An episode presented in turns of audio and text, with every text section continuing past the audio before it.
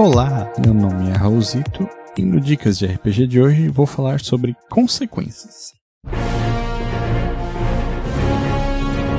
O Dicas de RPG é um oferecimento da Toca do Tabuleiro. tocadotabuleiro.com Compre seus RPGs e board games e garanta a sua diversão. Quando a gente começa a mestrar, né? E, e, eu digo isso principalmente quando a gente tá, tá bem no começo, a gente costuma a pensar nas consequências das ações dos personagens de duas maneiras, assim, e duas maneiras muito extremas, digamos assim, sabe? Ou o personagem vai fazer uma grande cagada e morrer, ou ele vai ganhar experiência e ficar mais forte. E eu, eu gostaria de oferecer aqui alguns caminhos que são, digamos assim, uns caminhos narrativos para a gente é, pensar na relação desses personagens com, com o cenário e na relação desses personagens com a história. Porque os personagens evoluem, mudam, e às vezes, tipo, a morte ou o ganho de experiência não, não são a única marca que isso deixa no personagem, né? Então, a primeira dica que eu vou dar é a relação do personagem com NPCs. É, NPCs ou personagens do mestre, né? depende da terminologia que tu gosta de usar. Alguns jogos é, mais modernos, assim, mais recentes, tipo o Cult Divindade Perdida ou Vampiro à Máscara quinta edição, eles já colocam no, na mão do grupo logo no começo a responsabilidade de criar uh, alguns personagens secundários que, que aparecem em volta do, do teu personagem principal, né? Então, é, em Cult isso aparece como relações, né? Em Vampiro podem ser os pilares da quinta edição. Mesmo nas edições mais antigas de Vampiro, né, tem, tem os antecedentes ali, que tu pode ter aliados, contatos e é, inimigos, esse tipo de coisa, né? Em D&D, em outros jogos, isso é um pouco menos comum. Mas a partir do momento que existem é, esses NPCs, né, o mestre pode usar isso como um caminho para fazer os personagens é, mudarem, né? Isso pode ser desde uma coisa positiva. Os personagens, eles mataram o monstro que estava atacando a vila. E aí a população da vila fica feliz e celebra os feitos dos heróis. Eles vão lá, vão chegar na taverna, vai ser todo mundo recebido com um sorriso e tal. É, ou então uma relação com algum NPC específico, né? Tipo, o cara ele ficou muito amigo da conselheira do rei e tal. Esse tipo de coisa. Pode ser uma relação é, negativa, né? Tipo, um NPC se sentir traído porque o grupo falhou em cumprir uma missão para ele, ou então o grupo cumpriu a missão para um NPC acaba despertando a inimizade de outro, né? Esse tipo de coisa é, acontece, né? E, e, esses personagens de apoio, se, se tu não joga um jogo desses, tipo eu citei ali, que, que cria esse, esses personagens de apoio desde o começo, o mestre vai ter que introduzir isso narrativamente durante a campanha, né? Então, ah, no, na primeira sessão vai vem lá o velhinho pedir ajuda, aí algumas sessões depois, tipo, esse velhinho ele ficou amigo do grupo, porque o grupo foi é, ajudando ele e tal, né? Ajudou ele a salvar qualquer coisa que ele queria lá. E é, quando essa relação é construída dentro do jogo, é, é uma ferramenta bem legal para o mestre usar para botar a história para frente. Mesmo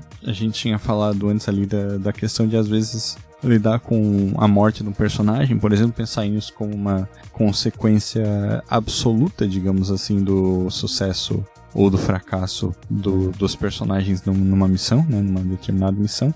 É, isso pode se estender aos NPCs, né? Então, por exemplo, aquele NPC que ajuda o grupo que sempre estava junto, não sei o que, agora está em perigo e o grupo tem que fazer alguma coisa. E como tu não está lidando com a morte de um personagem jogador diretamente, às vezes o mestre pode se sentir mais livre para pesar a mão. Porque a, a morte de um NPC ela vai acabar impactando os, os personagens, vai acabar impactando o grupo e com isso fazer eles crescerem. Quando eu digo crescerem, eu estou falando narrativamente, né? No sentido de é, mudarem, às vezes, a personalidade para é, incorporar esses acontecimentos da história.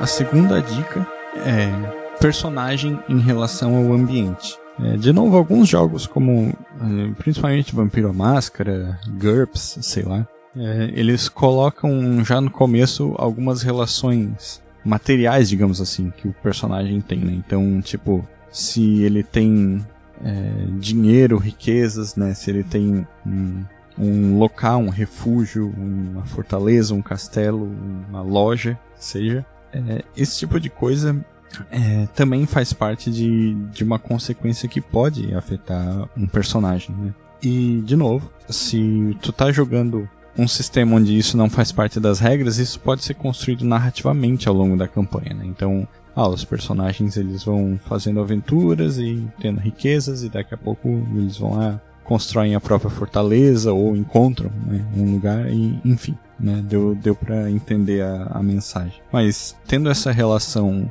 do personagem com, com as coisas ao redor deles, né? É, também dá uma ideia de como essas coisas podem sofrer consequências das ações dos personagens. É, se os personagens eles fizeram um inimigo durante uma campanha, por exemplo, ah, eles fizeram, estavam é, receberam uma missão do rei para ir até outro reino e fazer determinada coisa, né? E daí tipo o rei desse outro reino ele não, não vai gostar disso, sabe? Ele pode querer vingança. E essa vingança, ela pode vir na forma de um saque contra as terras dos heróis, por exemplo, né? Algo que não vai, digamos assim, matar eles, mas que pode aos poucos exaurir esses recursos que eles têm. E o contrário também é válido, claro, né? Com as conquistas do grupo, né? Com, com as ações dos heróis, eles naturalmente vão é, conseguir mais, mais coisas, né? Vão conseguir angariar mais recursos seja está jogando um, um, jogo de fantasia medieval, né? Pode ser na forma de, de terras, de um título, de alguma coisa assim, né? Ou é, se está jogando um cenário mais moderno, tipo a Piromáscara, às vezes pode ser é, influência em algum aspecto da sociedade mortal, ou um, um aliado importante, ou então é, mesmo dinheiro, assim, né? Bem material. É o, o tipo de coisa que, que pode ser é, colocado como uma uma consequência das ações dos heróis. Né? E o que nos leva naturalmente à terceira dica, que é a relação do personagem com ele mesmo. E isso é uma coisa que às vezes é, eu, eu acho que de todas elas é a mais difícil de, de ser explorada. Mas a, a gente tem é, alguns exemplos bem interessantes aqui no movimento RPG, para quem acompanha os nossos jogos na Twitch ou no YouTube. É, um deles, por exemplo, é claro, falando do, do meu ponto de vista, né, relação do, do Duncarim, meu personagem do, da Guilda dos Guardiões, nossa campanha das, das quartas-feiras, né? Teve um momento, algumas campanhas atrás, em que ele chegou muito perto de morrer. Ele chegou muito perto de morrer, aí um, um abraço pro Zé, no, nosso mestre, que na maldade tava atacando o meu personagem no chão, com o intuito de matar ele, assim. Então...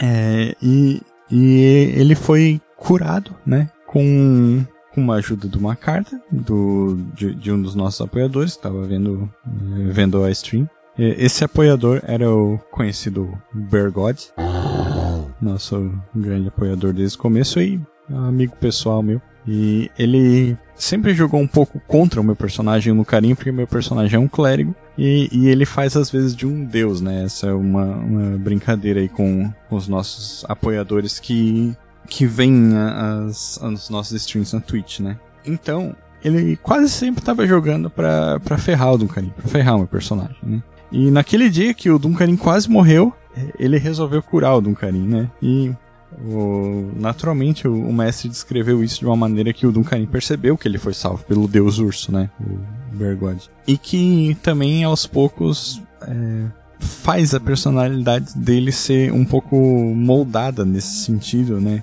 Porque uh, ele sempre foi muito apegado à divindade dele, Helm, né? Ou a divindade que ele adora. É, e então, tipo, por conta disso, ele precisa evoluir para um ponto em que ele começa a, a aceitar mais a, as outras divindades, a aceitar mais a, a, aceitar mais os outros deuses, né? E, e não, não imagino que ele vai acabar se tornando um devoto do deus urso, por exemplo. Seria uma mudança interessante, talvez, mas é, é, é, o tipo de coisa que às vezes acontece e que pode fazer tu pensar no teu personagem, né? Uma experiência de quase morte é uma, uma coisa que mudaria qualquer um. E os personagens de RPG, eles estão submetidos a situações super perigosas o tempo todo, né?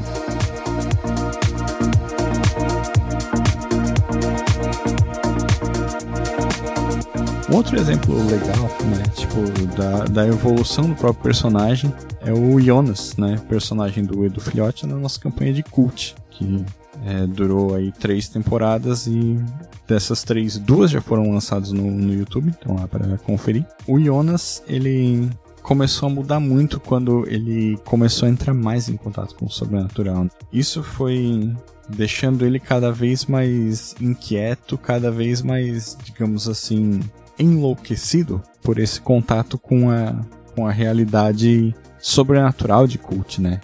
Para quem conhece Cult aí, sabe do que eu tô falando. E o Edu interpretou isso muito bem, né? Fazendo com que o personagem dele fosse ficando cada vez mais distante daquelas pessoas que estavam ao redor dele, mas sempre de uma maneira muito é, respeitosa com os outros jogadores, não, com, não necessariamente com os outros personagens, né? Então, todas as coisas que a gente falou até agora, né? É, o personagem e a relação dele com os NPCs, a relação do personagem com o ambiente material que o cerca, e às vezes até com essas coisas, né? Tipo, é, a morte de um, de um NPC ou a proximidade da morte né, da vida de um aventureiro, todas essas coisas podem ser utilizadas como material para o mestre para criar uma, uma narrativa legal em torno disso que favoreça o, o aparecimento assim dessas mudanças, dessas consequências, tanto para os jogadores pensarem a relação dos personagens deles com, com a história, com o jogo que está acontecendo ali na sessão de RPG, né? Então, espero que eu tenha ajudado de alguma forma, espero que não tenha ficado muito confuso esse podcast e agora eu passo o dado para o próximo mestre.